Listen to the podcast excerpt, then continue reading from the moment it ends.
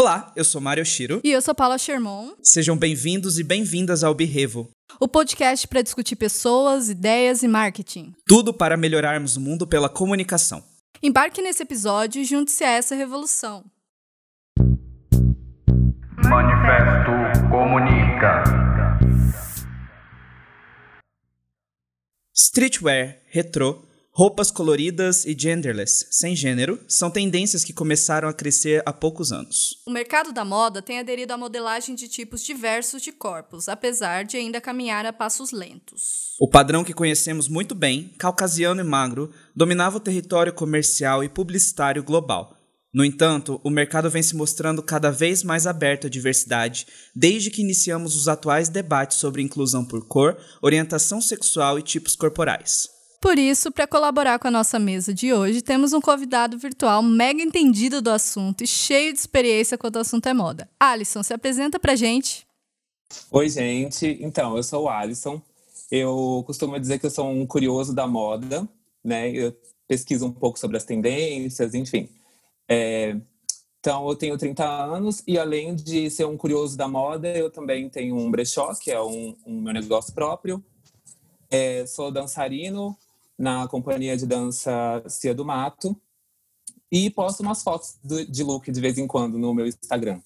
O nosso assunto é justamente para conversar sobre como o mercado da moda acompanha né, as tendências globais. Não que, na verdade, isso tenha que ser uma. Infelizmente, a gente tem que chamar de tendência o fato de uh, ter uma certa inclusão. Porque não deveria ser uma tendência isso, né? É, não deveria ser é, é, uma questão de, de moda, né? Vamos dizer assim, moda entre aspas, nesse caso, de tornar ah, uma inclusão moda. Ou estar na moda incluir diversos tipos de pessoa. Isso nunca deveria acontecer.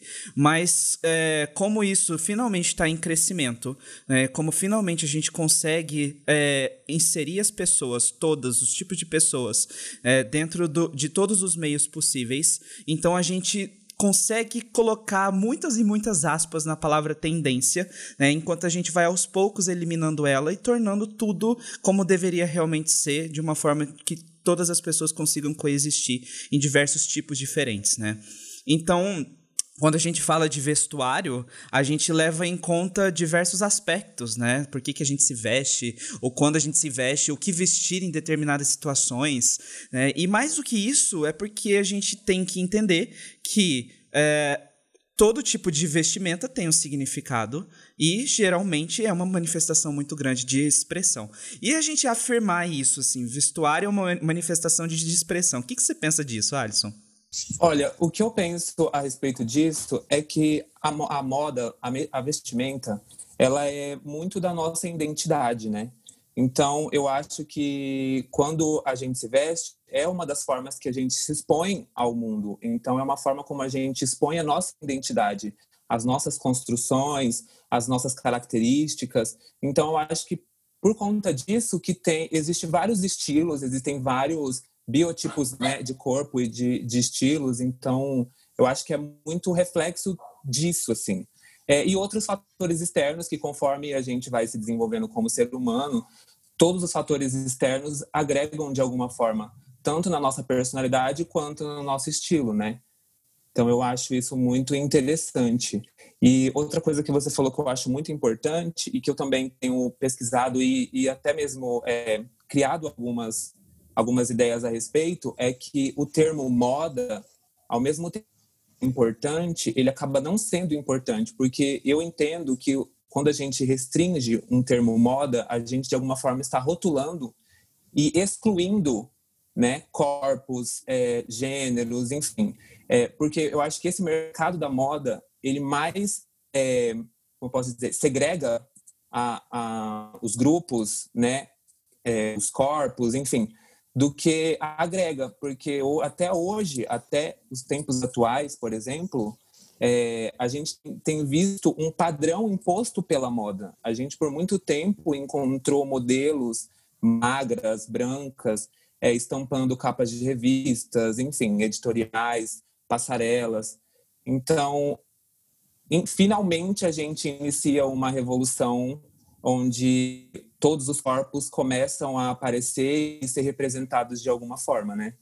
Realmente é uma coisa que a gente viu se alterar ao longo dos anos, né? principalmente quando a gente olha lá nos Estados Unidos, que o movimento da revista Vogue foi vamos dizer, infelizmente, um dos que criaram uh, uma certa segregação entre os grupos, né? O que levou até curiosamente, né? O Vogue levou a, a, ao surgimento do estilo de dança chamado Vogue, que começou com as mulheres trans ali no Harlem, né? Dentro dos Estados Unidos e era justamente uma uma forma de protesto contra a, a aos tipos únicos de modelagem que existiam dentro da revista, né, e permitiam um acesso maior de pessoas. Então, a partir dali, porque o Vogue inicialmente era uma uma uh, expressão né, com as poses que, tinham, que haviam na revista e as pessoas usavam as poses como movimentos de dança.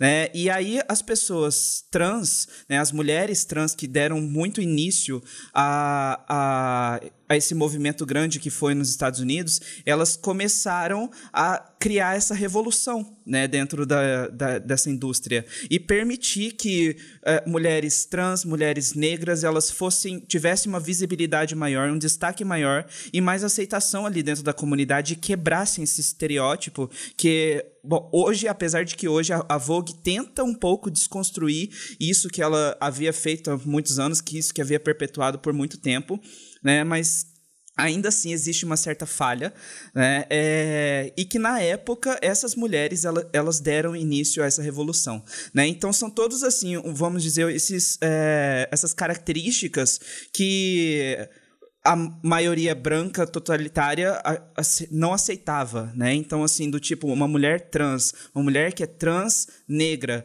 né? Ela está ali com um papel de destaque, com um visual de destaque, ganhando reconhecimento, né? E fazendo isso eclodir no mundo, né? Isso era completamente é, é, novo, né? Isso é revolucionário, sim, para a época. Então a gente viu ali o, início dessa uh, desconstrução, vamos dizer assim, né? E aí é claro que a gente já vê que imediatamente a gente não precisa acho que nem de pesquisa para isso, mas que a moda até então, ali naquela nas décadas de 70, 80, né, e até um pouco mais para frente também, estavam quase diretamente relacionadas à classe social. É, e também é relacionada principalmente a essa segregação de minorias. Ah, com certeza. É, eu acho que o, o aspecto de segregação de classes, vamos dizer assim, ela começa muito antes. Ela começa lá na Idade Média, é, no surgimento do feudalismo, por exemplo, é, se inicia um movimento de roupas onde cada grupo era segregado de acordo com a, com as cores. Então, por exemplo, se eu era de um feudo, eu usava uma cor específica. Se eu era de outro feudo, outra cor específica. E os senhores feudais, que eram os mais, né, de classes mais altas, eram com tecidos já mais diferentes da classe inferior. E aí a gente migra, migra para Roma e daí a coisa só piora. Daí vem lá os impérios, as famílias, famílias imperialistas com tecidos com fios de ouro e a classe mais pobre com, vamos dizer assim, restos de tecido ou tecidos inferiores.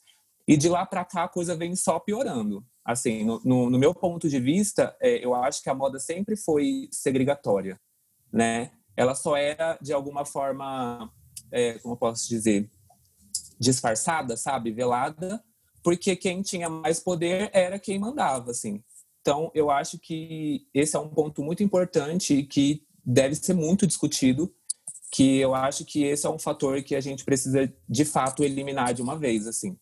É, você mencionou o feudalismo e eu achei isso assim super interessante, né? Mesmo porque é realmente uma um problema que se enfrenta de tipo milênios, né? E que já vem se enfrentando. Mesmo porque a gente observa outras culturas, né? Outras civilizações também e existe sempre é, é, essa é, caracterização da roupa como um aspecto de classe, né? Então, principalmente quando a gente vê os grandes é, nomes de reis, rainhas, né, que haviam nos, nos impérios, principalmente europeus na época, né, é, e como eles tinham uma imagem de destaque em relação aos outros, né, é, o que, na verdade, curiosamente, naquela época, inclusive, né, eles tinham essa roupa extravagante, essas roupas de muitos tecidos, tecidos caros, né, que eram feitos exclusivamente, encomendados exclusivamente para esses reis, rainhas, e eles precisavam projetar o corpo à frente, fazer com que o corpo se expandisse para que eles se mostrassem melhores, né, que eles mostrassem que eles estavam numa classe superior aos outros, né? É, tanto é que como eles precisavam expandir o corpo, eles, eles também, o que é estranho para hoje em dia a gente dizer isso, né? Mas corpos maiores eram considerados mais bonitos, né? Do que os corpos que não eram, é, é, que não os corpos mais magros, vamos dizer assim, né? Corpos gordos, gordos na verdade, gordos, gordos. Enfim, um corpo gordo, na verdade, ele representava que a pessoa ela tinha mais acesso a uma alimentação melhor do que as outras pessoas que não tinham realmente condições para se alimentar bem. Gente, isso é uma coisa horrorosa, né? Mas como que essa mudança de imagem já existia ali em comparação a hoje, né? É, e mesmo assim, então a roupa até hoje é mesmo porque aqui no Brasil a gente vê também, né, ainda mais hoje no, no modelo que a gente tem hoje de influências e tudo mais, e como as pessoas, é, a gente ainda endeusa e adora a, a certos blogueiros e blogueiras que, ah, tá usando Gucci, tá usando Prada. É, a moda né? ela tem, ela tá muito relacionada com o poder aquisitivo, né? E aí, por isso que, que eu acho que também com, e complementando o que o Mário falou, é, essa questão do, da, de coisas que vêm lá de trás e até chegar hoje nos blogueiros, assim,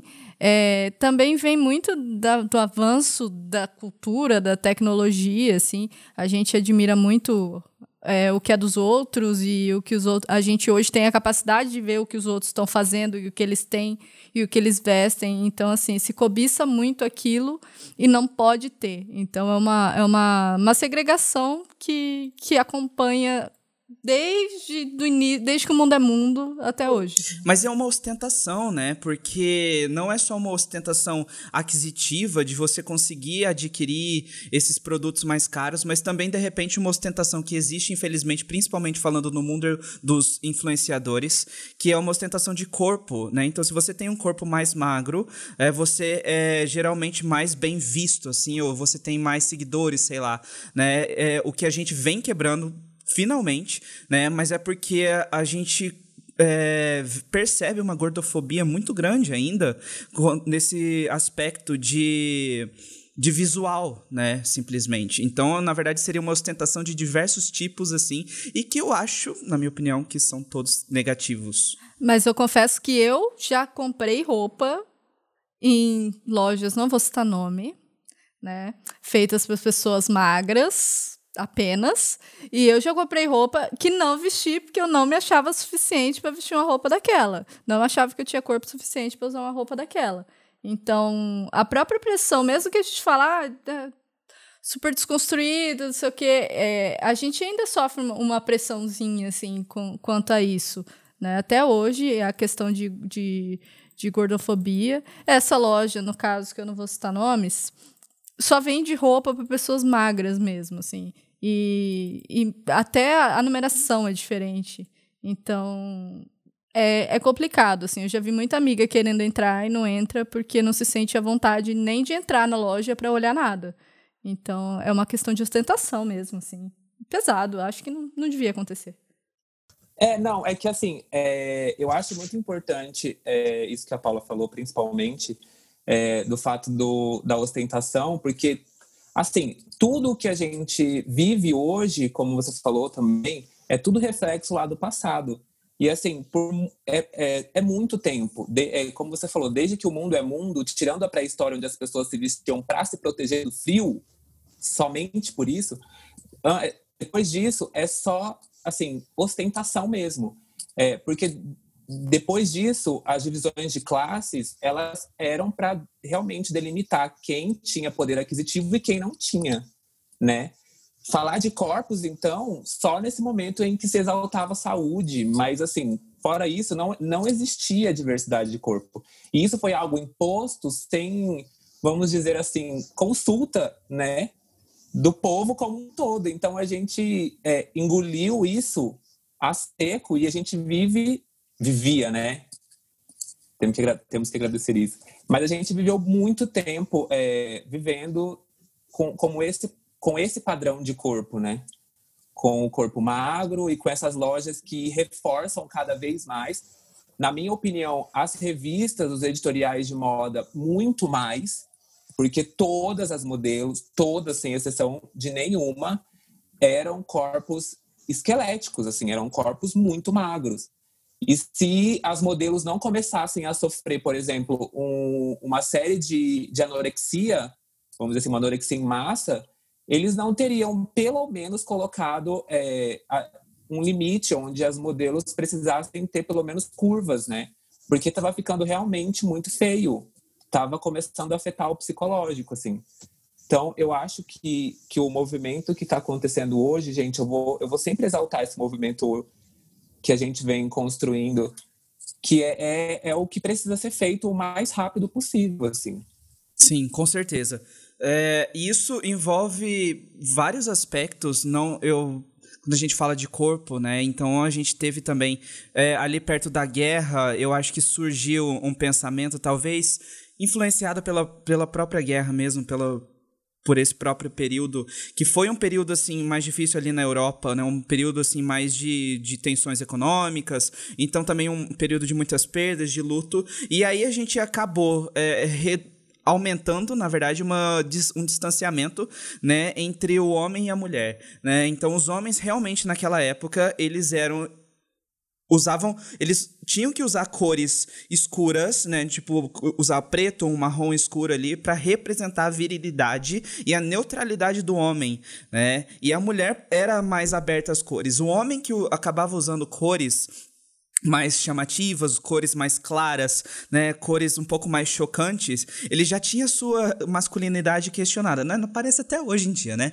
E a gente nem tá em guerra igual naquela época, né? Mas é, realmente isso acabava acontecendo. Então, ali, na, isso foi um costume europeu que começou, assim, a, a inserir muito daquelas, é, das cores mais neutras, de cores mais chapadas, assim, vamos dizer, né, do tipo, sem é, misturas e sem combinações extravagantes, porque o homem não deveria vestir aquilo porque aquilo se distanciava da, da masculinidade dele e que ele não poderia reduzir essa masculinidade e nem se aproximar da feminilidade da, de uma mulher né? É, porque senão ele estaria reduzindo a virilidade dele, enfim, todas essas coisas que a gente ainda escuta hoje em dia, né? É, apesar de que hoje a gente ainda começa a viver mais um, um, movimento de abertura, né? De, de possibilidade de roupas para homens, dizendo assim, né? Porque, claro que as mulheres elas têm um, um leque bastante grande, diverso de, de é, modelagem, né? E os homens acabavam ficando restritos, por exemplo,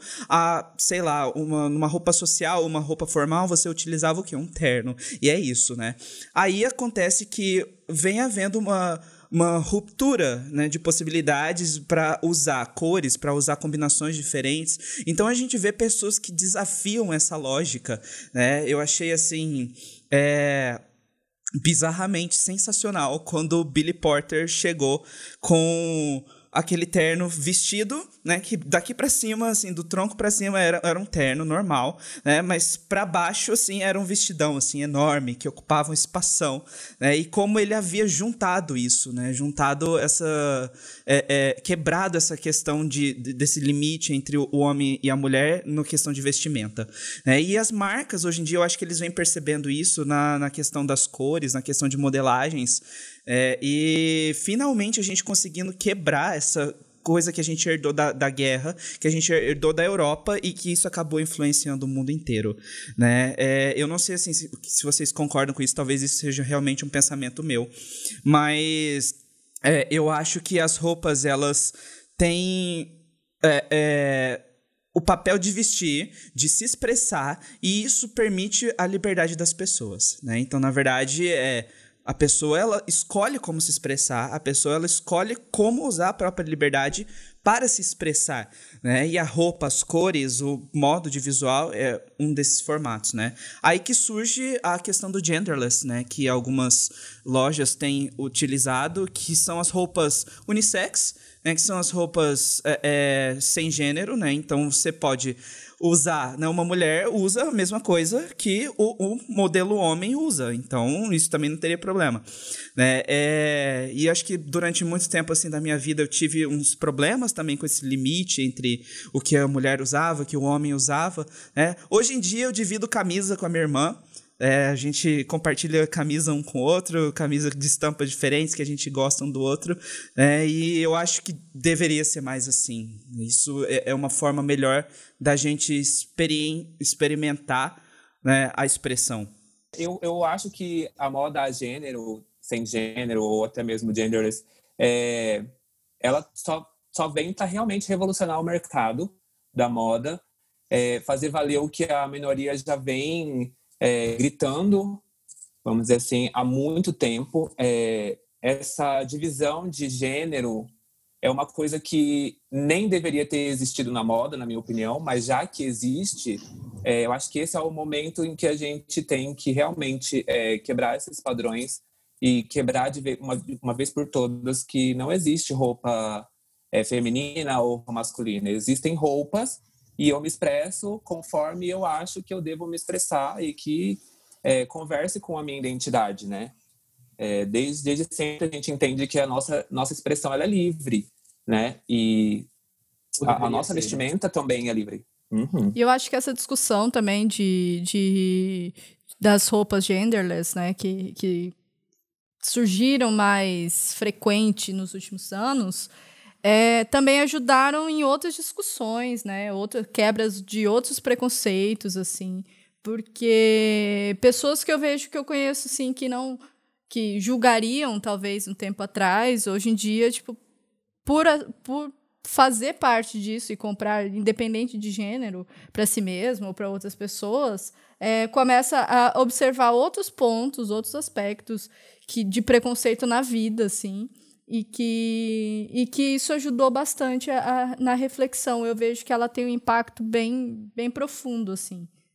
É que eu acho que é, as vestimentas, assim, na, na, na minha opinião, ela é muito ligada a gênero, né? Então, a gente a gente encontra um, um conceito de que é, mulheres vestem certos tipos de roupa, homens vestem certos tipos de roupa e isso é muito limitado. Eu acho que para a mulher ainda é um pouco mais aberto, né? Ela consegue se adaptar, ela conseguiu, na verdade, enfim, conseguiu já desde tempos atrás adaptar o seu, o seu vestuário com peças de irmão, namorado, enfim. Isso eu acho que para o feminino para a mulher, no caso, eu acho mais fácil do que para o homem, que, que é muito limitado em certos tipos de peça, né?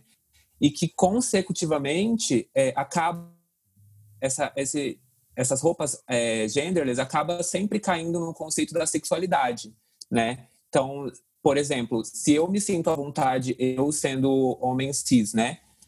É, se me sinto à vontade para usar um vestido que né, teoricamente é considerado uma peça feminina, é, vem uma carga de, de, de rótulos, vamos dizer assim, em cima de uma peça apenas. Me sinto à vontade usando um vestido, que é uma peça é, socialmente conhecida como feminina, mas aí toda a minha sexualidade entra em questão, entra em xeque, algo muito pessoal que, né, deveria ser muito pessoal meu, acaba sendo exposta a sociedade se sente, é, vamos dizer assim, é, se sente é, com autoridade para questionar é, vários aspectos além da vestimenta, entendeu?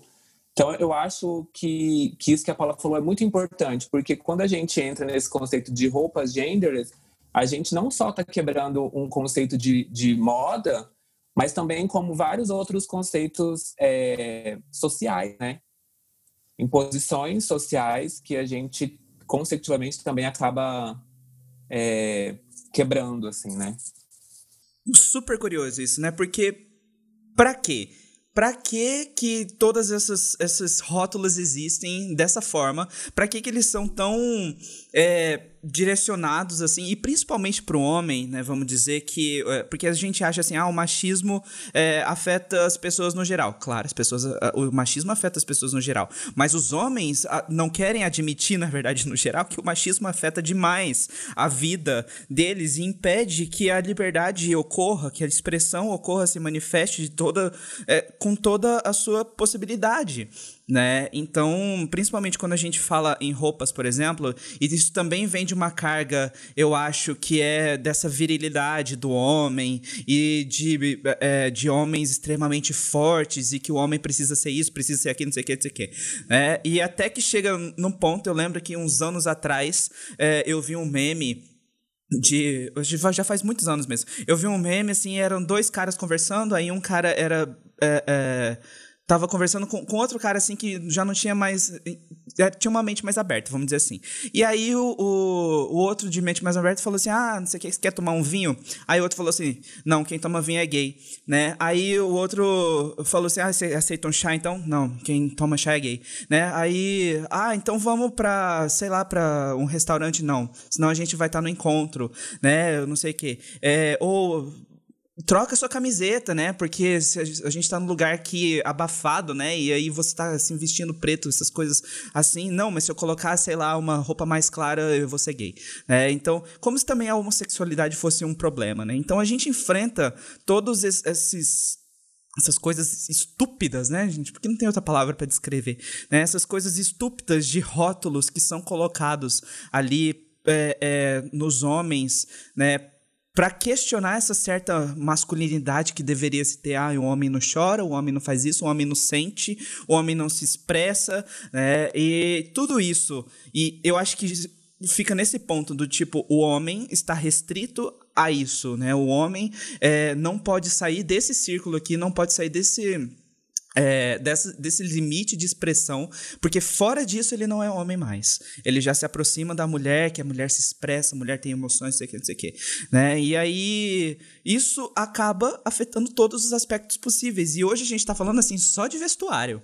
É, imagina a gente falar de outras áreas, assim, mas quando a gente fala, por exemplo, do, do vestuário, é óbvio que essa limitação desse pensamento de ter que manter essa masculinidade, porque é uma masculinidade negativa e ilusória, né, na verdade, né, é, de ter que manter isso, de ter que é, esculpir isso para adorar essa masculinidade faz com que exista essa, essa, esse bloqueio emocional, esse bloqueio sentimental e aí o homem não consegue se expressar, não e, e se sente limitado a a, a usar a sua expressão, a sua expressividade, e que isso se limita também ao chegar na, no, no, vestuário, né?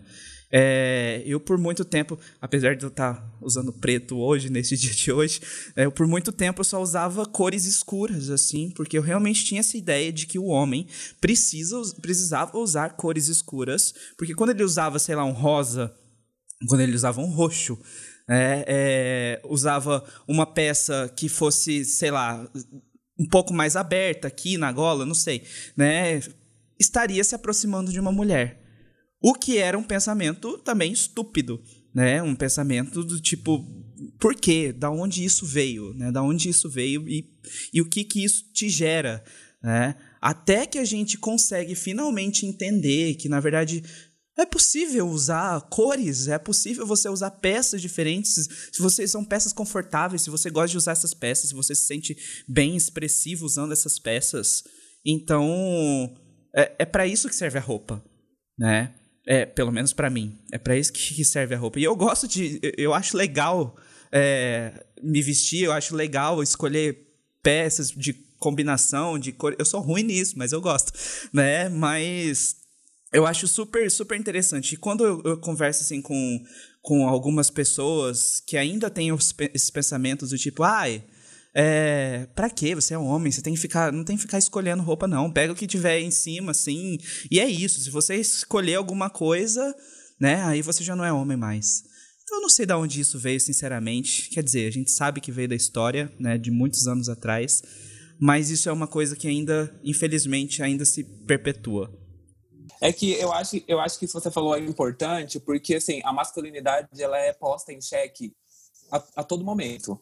Assim, né? Quando se trata de, de, de moda, vamos dizer assim, né? É, ela é posta em, em xeque por muito tempo, assim, por vários momentos. E é impossível a gente falar de moda sem falar das questões sociais. É assim, eu acho que é, é a moda é só o reflexo de tudo isso. Então, a gente parar para conversar sobre, sobre moda, sobre os aspectos de roupa, enfim, é, é, também falar sobre política, é também falar sobre o social, é também reforçar a luta contra o machismo, né? Porque é, são essas coisas que conduzem a moda. É, você falou de uma coisa interessante, que, que é o, a questão da combinação, e essa, esse meme que você falou me lembrou de uma coisa que eu, que eu acho importante falar. É, eu tive acesso a uma pesquisa sobre os corpos queer, né? Que é com os corpos queer. E aí eu fui entender um pouco mais sobre isso também, é, investigando a moda, assim, no geral. E nessa pesquisa eles falam que o problema, eles acreditam que o problema da, social é o feminino. Por quê? O homem só é posto em xeque quando ele, vamos dizer assim, tem, tem ações, ou seja, vestimenta, é, próximo ou considerado feminino. Então, por exemplo, se a mulher tem o hábito de passar um batom, eu, eu até, até passar um batom, eu sou considerado homem. Minha sexualidade é posta em xeque porque eu comporto como a sociedade impôs que um homem deveria se comportar. Se eu coloco um batom porque eu me sinto à vontade, quero me expressar dessa forma, eu já sou marginalizado, eu já sou considerado todos os, o, enfim, os nomes que a sociedade coloca, porque eu coloquei um batom. Então, para a teoria queer, vamos dizer assim, eles consideram que o problema social é o feminino. Então, mais uma vez, o machismo está ali, né, imposto, imposto e, e, isso é uma coisa que a gente tem que falar muito. Não é, não é muito, é muito mesmo. Assim, porque em todos os aspectos que a gente resolve debater, conversar, ele tá ali. Por mais que seja mínimo, ele tá ali. Então, eu acho que falar de moda é falar de política, é falar de sociedade, é falar de todos esses aspectos que atrasam e atrapalham o desenvolvimento da, da sociedade como um todo, do planeta, né? Vamos dizer assim. Quando a gente tem uma repressão de sentimentos, a gente sabe já no que, que dá, né? Porque é uma bola de neve que vira de você de ter um monte de repressão e eu tô dizendo isso sendo homem, falando isso do homem, né? Ainda mais sendo de uma de uma família asiática que é, é, meio que cultural assim do asiático ter tanta disciplina e pouco tempo para se expressar assim emocionalmente assim. Acho que na maioria das famílias que, que eu conheço é assim né? E assim na minha família assim com, com os, as pessoas eh, os homens da minha família não foi diferente né? Então é, até chegar num ponto assim de, de entender que não é necessário você frustrar as suas emoções, frustrar os seus sentimentos, né, para você conseguir manter essa masculinidade, né, que, que quer ser endeusada, que quer ser colocada ali no centro. Né? Então, realmente, esse é um aspecto muito sério. Né? E a questão é tão séria. Né? Aliás, quando a gente montou essa pauta, eu não tinha ideia assim, de da gravidade mesmo da situação, mas assim, conversando com você agora, eu vejo que a situação é bem mais a fundo do que a gente espera, né? Do que a gente imagina realmente. E quando a gente vê que envolve realmente toda uma questão social, toda uma questão política, porque envolve não só essa, essa essa masculinidade problemática, como também envolve toda uma questão de racismo que existe dentro da moda, uma dentro do, da da questão de vestuário, né? E principalmente quando a gente vê de representatividade, né, na, na indústria do vestuário e que envolve a, as questões de é, é, desses padrões estabelecidos, né? Porque ali logo no início a gente mencionou aqui, né, que existia um padrão que era o padrão caucasiano europeu e o padrão magro, né? Que eles eram muitíssimo representados e ainda são, né? Muitíssimo representados é, e por muitos anos assim foram entendidos como um padrão. Acho que agora que a gente está começando a questionar isso né, e precisa ainda de muita, muita discussão, de muita fala para a gente conseguir se aprofundar mais no assunto. Né? Mas é realmente um racismo que. É, racismo, uma xenofobia, enfim, tem diversas questões que dentro da indústria do vestuário são bastante presentes. Né? Eu sou assim, é, é, asiático, né? Eu sou descendente de asiático. E então, assim, quando à, medida que eu fui crescendo, eu não gostava exatamente de ser asiático. Né? Eu acho que eu convivi numa. Eu cresci numa escola assim que era que tinha pouquíssimos pouquíssimas pessoas asiáticas né e eu lembro assim que teve acho que na segunda série teve um, um trabalho né que a gente tinha que fazer sobre uma autobiografia e ali na autobiografia tinha um campo, assim, para você colocar, é, né, da onde veio sua família e tudo mais. E aí eu descobri realmente que eu tenho uma, uma, uma parte asiática, eu tenho uma parte europeia na minha, na minha ascendência, né, e eu, eu daquele momento em diante, assim, eu apaguei a minha parte asiática e eu rejeitei tudo, assim, que tinha, né? Porque eu não queria, porque eu não via pessoas asiáticas importantes, não via pessoas asiáticas, assim, sendo representadas e eu não queria ser asiático, né? Porque meus amigos não eram asiáticos, então as pessoas da escola não eram asiáticas, então não queria ser também. Aí, na época do Orkut, olha só, né, gente? Que, que mente de adolescente, né? Mas na época do Orkut, tinha uma opção lá que você colocava sua etnia, enfim, acho que estava escrito até etnia, não sei se era um termo qual era o termo, mas acho que não era muito adequado, enfim, né, é, e aí tinha lá, não sei quem, não sei quem, enfim, caucasiano, amarelo, vermelho, enfim, aí eu queria, porque eu queria colocar caucasiano, né, porque eu não queria aceitar que eu era amarelo, né, é, que eu iria colocar ali amarelo, né, como asiático, realmente, né, mas eu queria ser o branco ali, padrão, porque era o que, o meu sonho, era, era esse, entendeu, era ser esse, né? Ser, ser essa pessoa. É, então, assim, demorou muito, muito, muito tempo mesmo até é, eu estudar mais, até eu entender realmente que é, os amarelos ainda não tinham muita representatividade, né?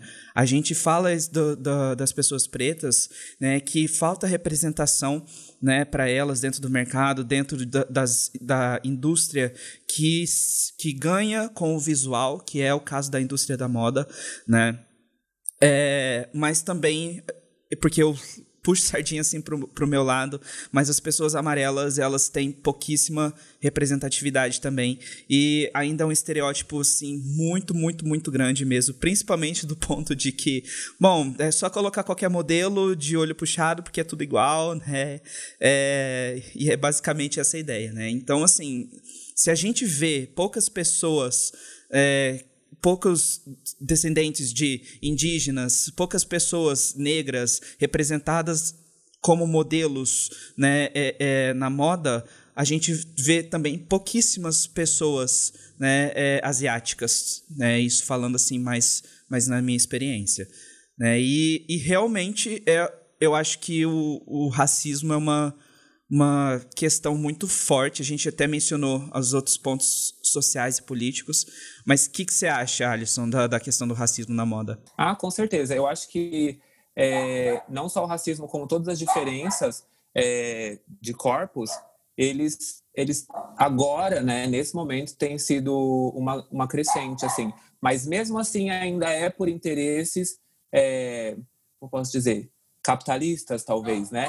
Porque é, com, com essa ascensão dos, dos, dos, da, da militância do, do, da minoria, é, que vem tentando, de alguma forma, quebrar é, esses padrões, é, essas, essas empresas, essas marcas, elas têm pegado esse gancho e trazendo ao seu favor. Então, como você falou, é, em algum momento ou outro, em algum, em algum é, editorial ou alguma coisa assim, eles vão pegar um, um asiático, por exemplo, ou uma pessoa negra e vão colocar ali para tentar se adaptar e, e, representar de alguma forma essa minoria para não para não ter prejuízo, vamos dizer assim, para não ter problemas enquanto marca, né? Então eu acho que, que ainda existe sim muito racismo, é, muitos, muitos problemas com os corpos diferentes do, do padrão europeu, né? A gente já vê a inserção de algumas modelos é, plus size, a gente gordas, né? Plus size é um termo também que a gente nem deve aderir mais, que são corpos gordos, são corpos pretos, são corpos. É, esses são os que a gente mais tem visto em evidência. Mas se a gente for falar de, de acessibilidade, a gente tem que pensar que existem é, modelos com, com. Como eu posso dizer? Com, que não tem uma perna, por exemplo, e que usam prótese, e que existem modelos que hoje o, Instagram já, já permite, né? Que elas façam é, os trabalhos como modelo, por exemplo, por conta própria, porque ainda tem essa dificuldade de aceitação. Tem a, a Vini, a modelo Vini, acho que é Vini o nome dela, se não me engano, que ela ficou bem famosa por, por ter vitiligo, e daí ela acabou estampando uma, uma campanha. E isso também, de alguma forma, ajudou né, na, na representatividade. Então, a gente falando disso, a gente também abre um leque com várias, com várias situações de corpos que a gente precisa é, inserir nesse, nesse meio.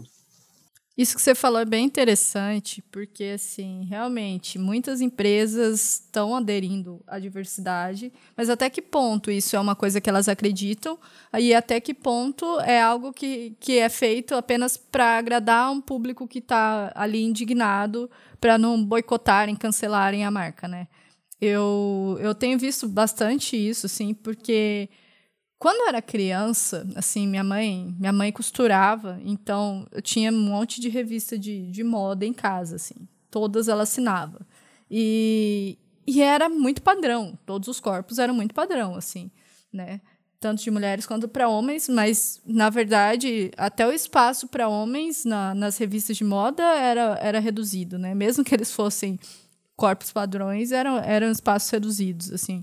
Normalmente falava assim moda, falava em modelo, falava em mulheres, né? Dava-se mais espaço para mulheres. E hoje eu vejo, é, não mais revistas, mas eu vejo campanhas de, de, grandes marcas e grandes nomes, assim, até editoriais mesmo de moda na internet. Aí eles utilizam todos os, os tipos de corpos mais, assim, digamos que acessíveis, né? Igual você citou é, que corpos pretos, corpos gordos têm mais visibilidade do que alguns outros hoje em dia, eu super concordo. Eu acho que eu vi um, esses tempos uma reportagem sobre uma, sobre uma modelo que sofreu um acidente, perdeu.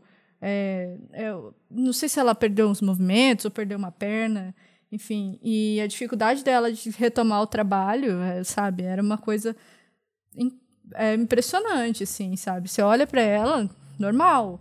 Mas a, a dificuldade que ela tinha para retomar o trabalho era super complicado. E a gente está falando em Brasil, assim, eu não vejo representatividade, por exemplo, de povos indígenas, assim. E e é algo que, que eu acho que super deveria ter, assim. A, a gente entra muito na onda do que os outros estão fazendo lá fora, do que que tá dizendo, e é um copia e cola eterno, assim. Então, por isso que eu acho também, eu concordo com o que você falou, eu acho que as empresas fazem isso, as marcas fazem isso para mostrar um lado que talvez nem, elas nem acreditem de fato. É fazendo porque tem que fazer, sabe? É como se fosse uma obrigação, assim. Não, é bem verdade isso que vocês falaram.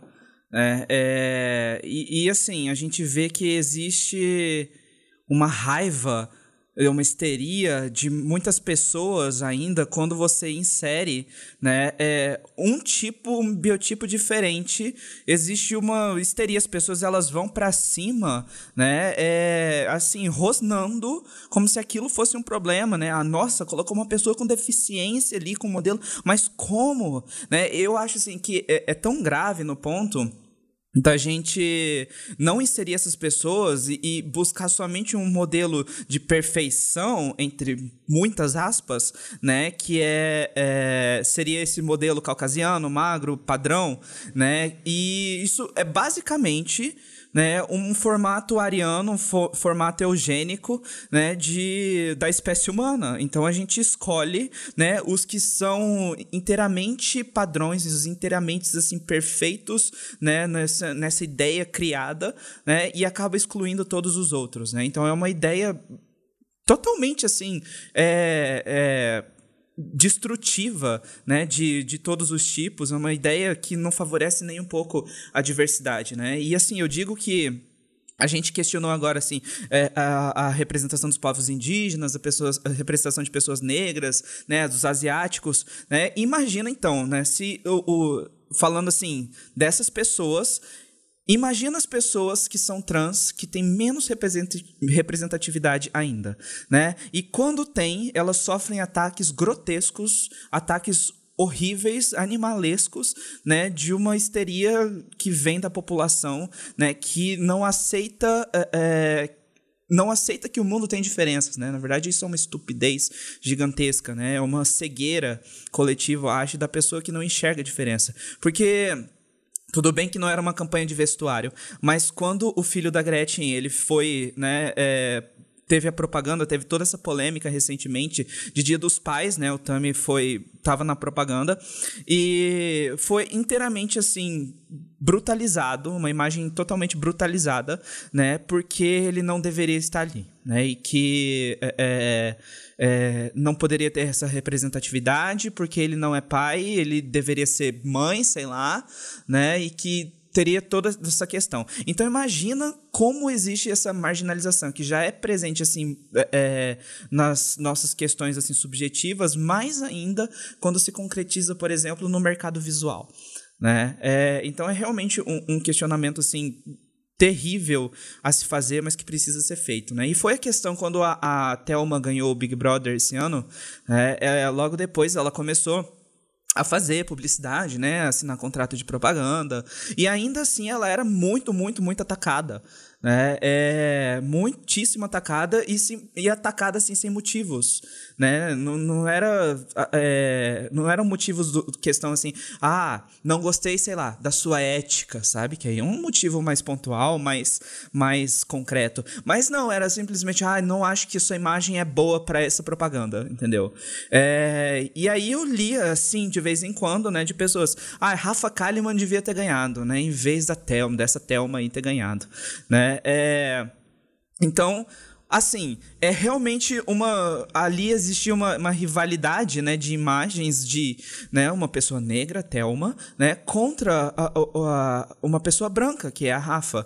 Né? É, e aí existia to, toda essa, essa, essa questão, né? E a Thelma ter ganhado assim só evidenciou ainda mais o racismo que a gente já, já, vinha, já vinha vendo, né? E esse ano foi um ano assim especialmente marcado pela luta, né, pela contra o, o, o racismo por conta de toda aquela movimentação que a gente viu acontecer esse ano, Black Lives Matter, né? É, mas de como existe ainda uma guerra sendo travada simplesmente porque a gente precisa curar a cegueira das pessoas, né? É, quanto a o fato de que o mundo é diverso. As pessoas são diversas. As pessoas têm cores diferentes, têm alturas diferentes, têm pesos diferentes. As pessoas têm corpos diferentes, né? É, e aí, o pior de tudo é que cabe a nós diferentes, a nós pessoas diferentes, né? A, a diferentes, vamos dizer assim, nesse sentido de pessoas marginalizadas, pessoas em minoria, entre aspas, né? É, e, e, e, tipo assim, cabe a essas pessoas carregarem, né? Cabe às pessoas negras, às pessoas indígenas, carregarem, carregarem as, a luta nas próprias costas, né? E, e cabe a elas, é, toda a carga fica em cima delas para questionar o mundo e ter que educar o mundo sozinho, como se fossem redentores, né? Em vez da gente ter sido natural e ter aprendido isso, sim, naturalmente, né? Mas não, não foi o que aconteceu. É, é complicado você pensar que as pessoas, um exemplo, as pessoas pretas, elas sofrem ataques simplesmente por existir, né? Porque é uma condição de vida, elas não escolheram nascer pretas, né? Elas, enfim, sofrem ataques gratuitos. E você falou uma coisa sobre racismo que eu, que eu até anotei aqui que eu queria pontuar, que eu acho importante, porque a gente fala de racismo, a gente lembra das pessoas pretas e a gente precisa citar um pouco da escravidão, que infelizmente é um histórico que eles carregam, e trazendo para a moda, que eu acho um. Ao mesmo tempo que eu acho absurdo, eu acho mais absurdo ainda se manter, de alguma forma. Mas, é, por exemplo, o vestido feminino. Na verdade, eu fazer uma pergunta para vocês primeiro. Vocês sabem me dizer por que, que o vestido feminino, né, denominado feminino, ele é preso atrás? Os fechos, de, o fechamento dele, deles, Não a faço maioria ideia. é Não eu faço acho que ideia. eu nunca questionei isso. Então, Não sei. E olha que coisa absurda, assim, porque antigamente, né, as, as mulheres é, dos, dos, enfim, dos senhores grandes lá das, das fazendas, enfim, né, pessoas de poder que tinham, tinham seus escravos, essas mulheres, as esposas, elas sempre tinham as mucamas, né, que acompanhavam elas em tudo. Então, os, os, os fechos dos vestidos eram atrás, porque quem fechava os vestidos delas eram as mucamas. Então, assim, isso é um, um, um detalhe tradicional lá de trás que a gente carrega, que hoje, se você for pensar anatomicamente, uma mulher para fechar um vestido, uma mulher não, né? Vou, vou desconstruir. Uma pessoa que, que quer usar um vestido, você, você entende a manobra que ela tem que fazer para fechar o vestido, sendo que hoje, nesse, nessa desconstrução que a gente vem sofrendo, ele já poderia estar na frente, já poderia estar do lado, enfim, já poderia estar em tudo quanto é lugar, menos atrás. Mas, assim, é, são, são dessas coisas que a gente fala. Então, dentro do mercado da moda, ainda tem essas coisas. Por mais que, que a gente está nessa desconstrução, elas, elas estão veladas ali. Então, é, essa é uma das né, grandes é, consequências que a gente ainda carrega até hoje como, como um problema mesmo, assim. É, então, por mais que, como eu estava falando, já tem espaços para pessoas pretas, pessoas gordas, enfim. Mas em- a gente já tem que questionar esses detalhes, né? Da onde veio, por que que veio e por que se mantém ainda, né? Porque não, não, não dá mais para aceitar uma pessoa ser atacada, né? Brutalmente, ainda por cima, porque muitas delas perdem a vida é, por, por condições de vida, assim, né? Pessoas trans que, que né, não se sentem representadas nos corpos que nascem, nas pessoas pretas, enfim, né? Todos esses corpos eles precisam ser sim aceitos e nós como sociedade como um todo precisamos sim questionar to, tudo isso, todo um, um, um histórico mesmo, né? A gente precisa desconstruir isso. E quando a gente fala nisso, dessa desconstrução, é, a gente citou aqui a, a questão de, de modelos, de corpos e, e todos os tipos possíveis, mas a, a moda também envolve a, a criação, né? Envolve os estilistas, envolve as pessoas que fomentam, envolve investidor, envolve as próprias empresas, e não existe essa representatividade, assim. É muito difícil você ver um grande nome da, da moda, se pegar as grandes marcas da moda mundial, você não vê, tipo, um estilista negro, um estilista, sabe, de padrões diferentes desse que a gente conhece, que é o padrão branco, magro e rico.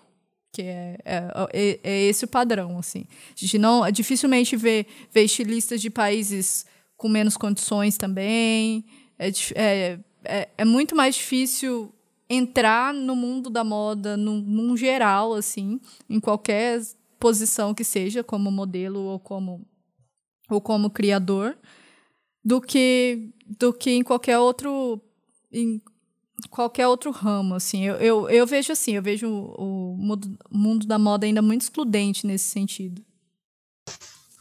Ah, sim. E se você entra como, como um estilista, por exemplo, para você chegar num, num, num patamar que, enfim, é, pensando em lucro, dinheiro, e, enfim, é, você precisa conduzir as suas, as suas peças nesse segmento, porque infelizmente é um público que consome. Então, por exemplo, as grandes marcas produzem para pessoas, para certos biotipos magros, enfim, é, porque são essas pessoas que consomem, né? Então, se você tem uma ideias diferentes, tem né, a desconstrução já como como é, filosofia de vida, vamos dizer assim, é, para você conseguir entrar nesse lugar vai ser muito difícil, muito difícil, né?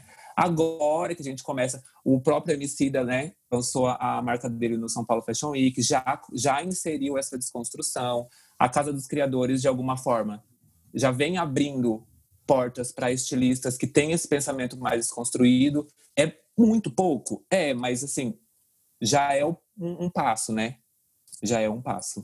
Acho que é um motivo de celebração até pra gente, né? É ver que a gente caminha pro futuro em uma direção boa, né? Finalmente.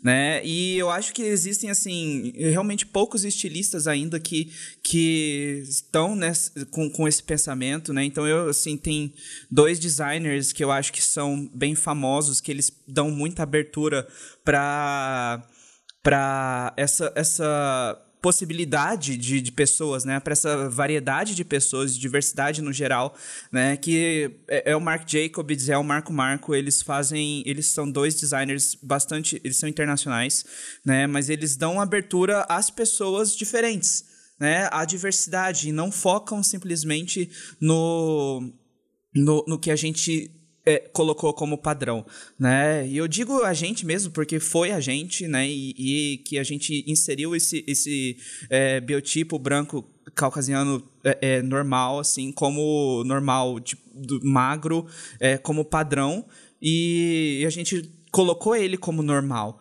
né? E a gente acabou anormalizando outros biotipos e, e, como se na verdade eles nem existissem, né? Então realmente existe ainda uma luta dentro disso. Eu vi, existe uma, uma drag queen brasileira, ela chama Bianca Della Fence.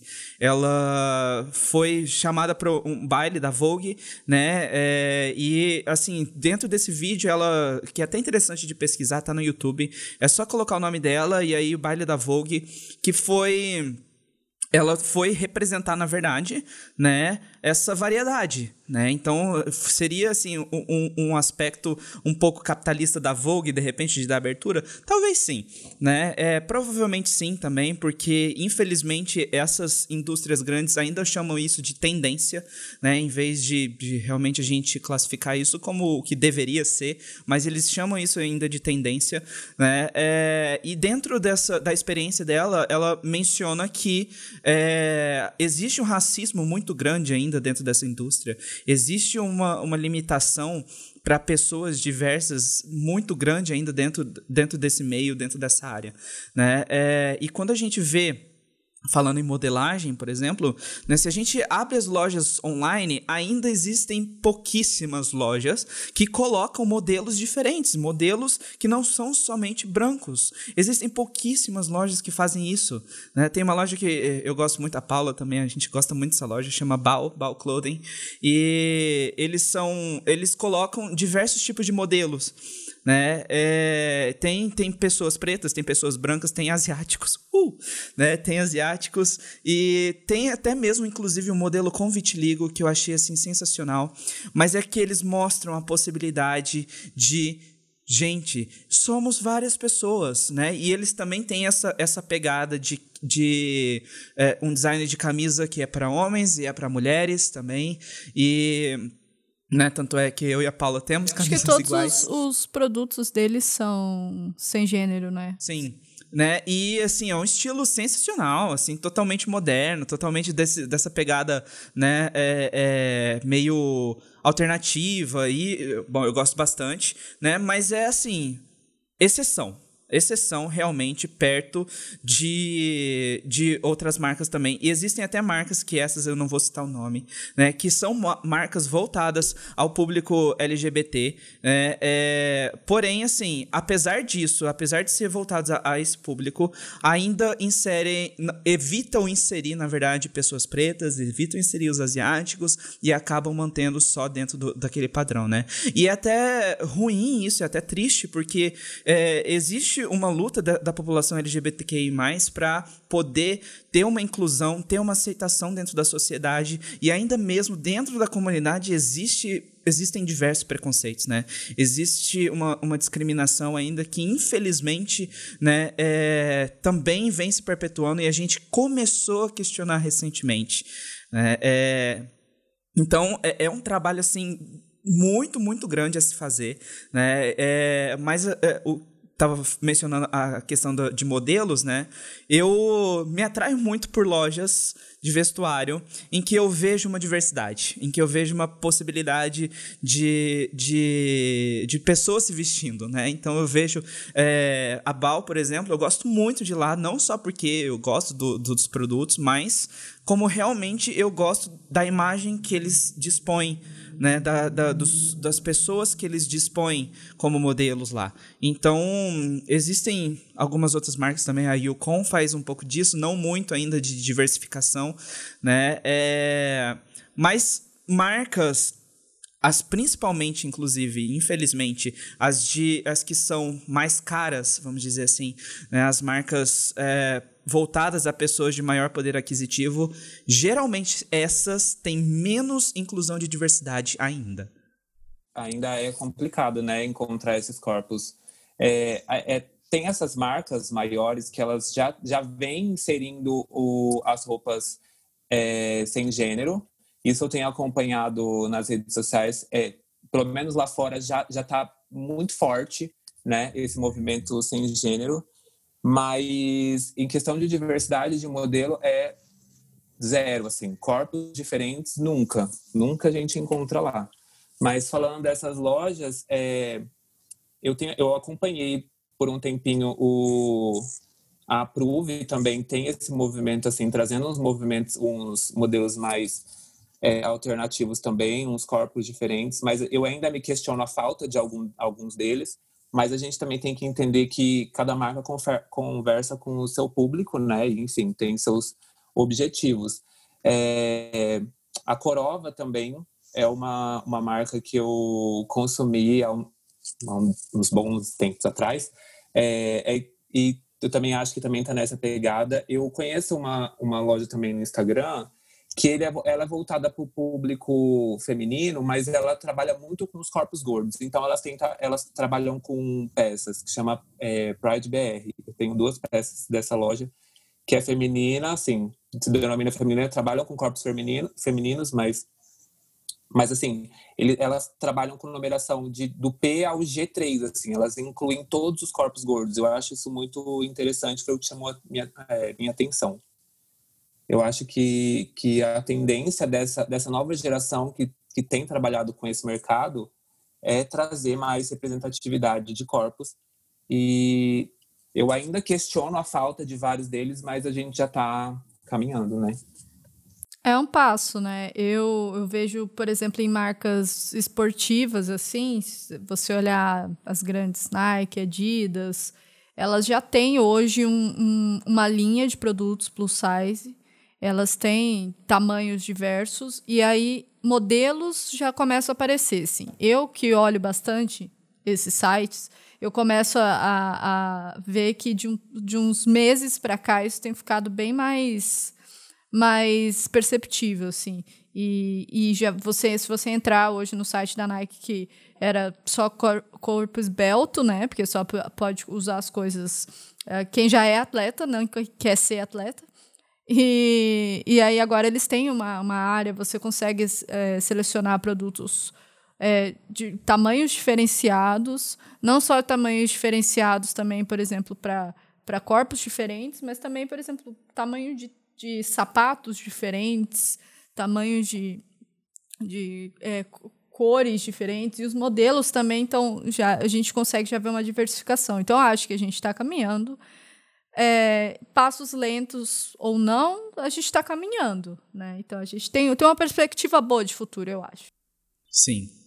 Que bom, né, que a gente pode dizer isso, né? É, eu acho que quando a gente é, fala dessa inclusão, a gente simplesmente mostra que se vestir é para todo mundo. Né? Todo mundo pode se vestir, todo mundo pode usar roupas, né? É, é essa comunicação, é essa mensagem que a gente quer é, deixar, né? É, é, que deveria ser deixada, né? Principalmente pelo mercado do, do, vestuário, de que é possível se vestir, né? E qualquer pessoa pode se vestir, pode usar a sua expressão, né? É, pode, na verdade, manifestar a sua expressão pelo vestuário livremente, né? Então isso seria muito, muito melhor e para a humanidade, assim, principalmente porque eu me preocupo muito com frustração de emoção, né? Que, que dá ruim, sempre dá ruim, sempre dá gente estúpida, né? Sempre dá, dá gente idiota falando é, besteira por aí, né? É, e quando a gente permite a, a, expressão, a expressão livre, é, a gente ameniza, a gente suaviza essa frustração que existe das emoções, né? Coisas que a gente carregou de muitos e muito, muito tempo atrás, né? É Principalmente, por exemplo, dessa questão da, da masculinidade, do homem, né, tendo que evitar a feminilidade, né, e... Porque, assim,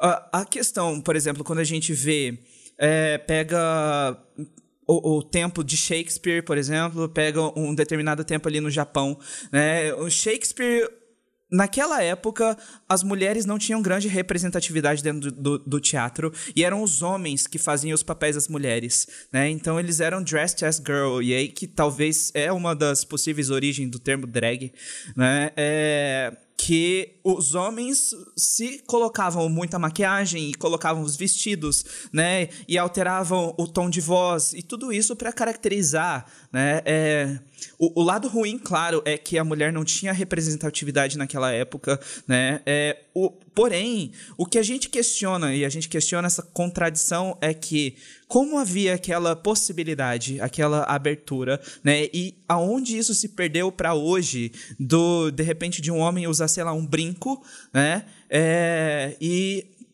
Aí isso ele ter a masculinidade questionada, né? Por que, que eu, assim, eu mesmo posso usar cinco brincos, né? E aí eu não poderia porque eu sou homem e teria que manter minha masculinidade, né? É... E aí se a gente olha no Japão, por exemplo, existia um tipo de, de teatro, né? Na verdade uma expressão artística lá que chamava kabuki.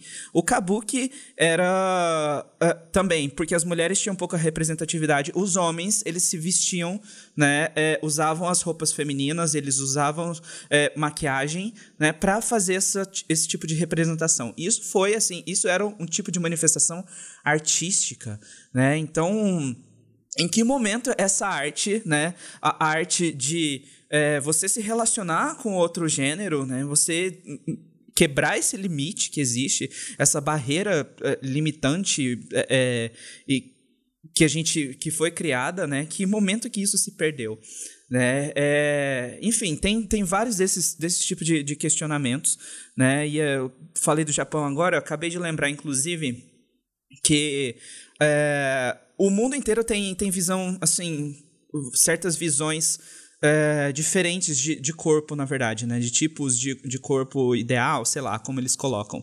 Né? É, mas o que predomina realmente é os, o tipo ocidental que a gente mencionou, a gente mencionou bastante nesse episódio de hoje. Né? E eu digo que existia, assim, pouca representatividade dentro do, do para as modelos asiáticas, né? E para inclusive para designers asiáticos, pouco representatividade para eles, porque uh, o design asiático ele foge um pouco das linhas tradicionais de corpo ocidental, né, que é aquela cintura, né, que é uma cintura reduzida, que é com os quadris um pouco maiores, né, para dar aquele formato mesmo né, de uma ampulheta, né, é, de, desse formato curvo, né, enquanto a, a, os, o, a moda asiática tem uma desconstrução maior disso, não somente esse tipo, mas como também eles têm quebra de cintura, então eles têm é, é, essa, ou uma expansão da cintura, né, realmente foge um pouco dessa, desse formato de ampulheta, né, e aí acaba que como os gigantes ainda são é, ocidentais acabam rejeitando um pouco esse estilo oriental, né, de, do, dos designers, né? Então, ah, se esse designer está fazendo aqui, está quebrando esse shape da mulher aqui que deveria ser dessa forma, né? Então, não vamos dar espaço para ele, né? Então, ele não vai ter espaço que ele foge desse padrão. É, infelizmente, são coisas que ainda acontecem. É, então, na verdade, quanto tempo a gente já deu aqui? Já, né? Para a gente ir encaminhando pro, pro nosso final, né? Eu queria saber assim, porque eu acho que isso é um ponto importante, né? Eu acho que é bom de, de, se questionar. De tudo que a gente falou aqui, a gente ainda fala muito pouco sobre esse mercado, a gente ainda questiona muito pouco essas questões sociais, políticas, né? É, como o Alisson mencionou anteriormente, tudo isso realmente é político, né? Isso são lutas sociais que mesmo dentro de uma indústria, dentro de um mercado, que é o mercado do vestuário, mercado da moda, né, isso ainda é muito pouco discutido, né?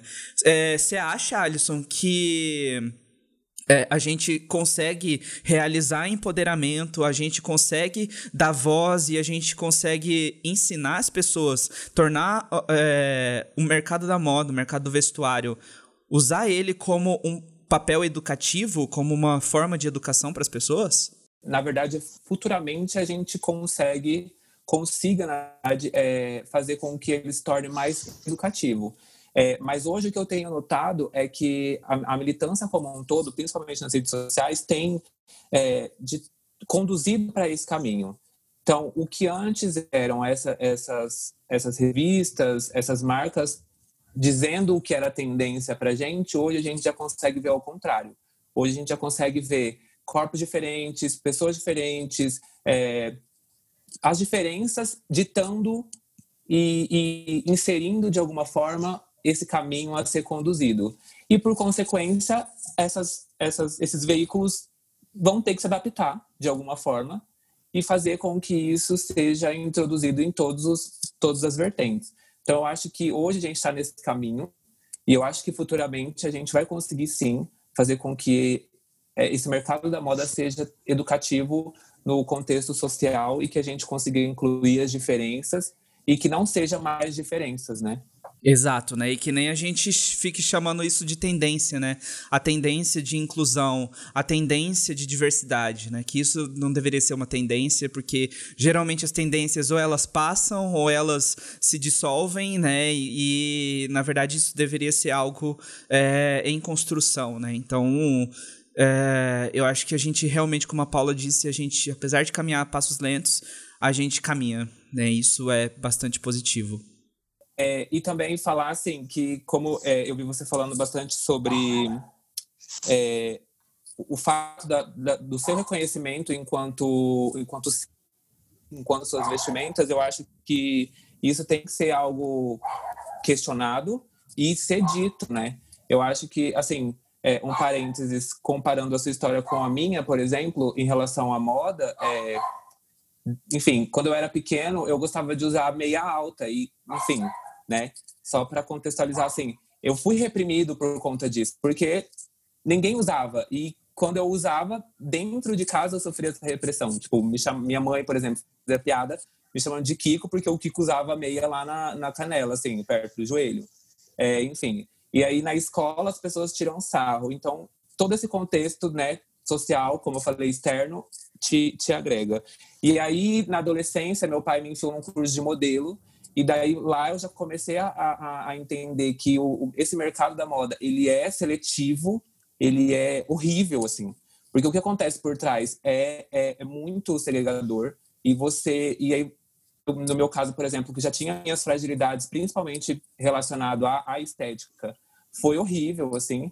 E, mas aí o que me motivou, e eu acho que é importante ser dito, é justamente quando eu comecei a me entender como, como ser e como, como minha vestimenta, como expressão, é, isso já começa a reforçar sua, suas características e sua identidade. Então eu acho que isso já, já faz você é, conseguir se inserir e se impor de alguma forma.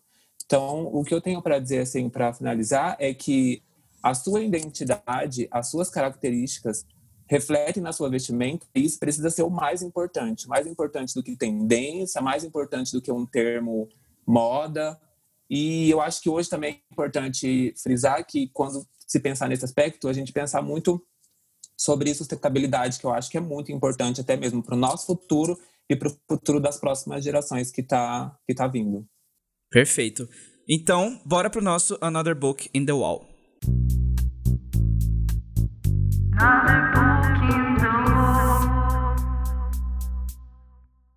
Para essa semana eu quero indicar dois vídeos, são dois vídeos assim super curtos e fala um pouco sobre essa questão da diversidade dentro desse mercado que a gente falou bastante nesse, nesse episódio de hoje. O primeiro vídeo, os dois eles são em inglês. É, o primeiro vídeo ele conta, na verdade, são, são alguns modelos né, falando sobre a questão da discriminação dentro do, do, do mercado, dentro do segmento. É, eu vou deixar os dois vídeos no link, é, os dois links ali dentro da nossa descrição para vocês conferirem depois. É bastante interessante, é dentro do canal da Vogue e é um vídeo super recente do ano passado. É, e mostra a, a, algumas dessas modelos mostrando o ponto de vista, coisas que elas já ouviram lá dentro, enfim. Vale bastante a pena. E o outro vídeo, que é o meu favorito, assim, é um vídeo também bastante curto que conta rapidinho a história de uma modelo trans chamada Aaron Phillip. E ela contando como que é a luta dentro. É a luta dela dentro dessa. Da, desse mercado em relação à diversidade. Então vale bastante a pena.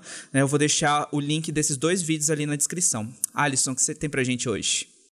Então, eu trouxe é, os últimos, né, que eu vi assim, é, não, não tão últimos, os filmes, enfim, mas eu vou falar assim, ó, de documentário, eu tenho para indicar o House of Z, que é do Jack Posen, se eu não me engano, é esse o nome, que é um estilista que costurou vestidos para celebridades, enfim, fala bastante sobre esse mercado, é, sobre a ascensão e a decaída dele.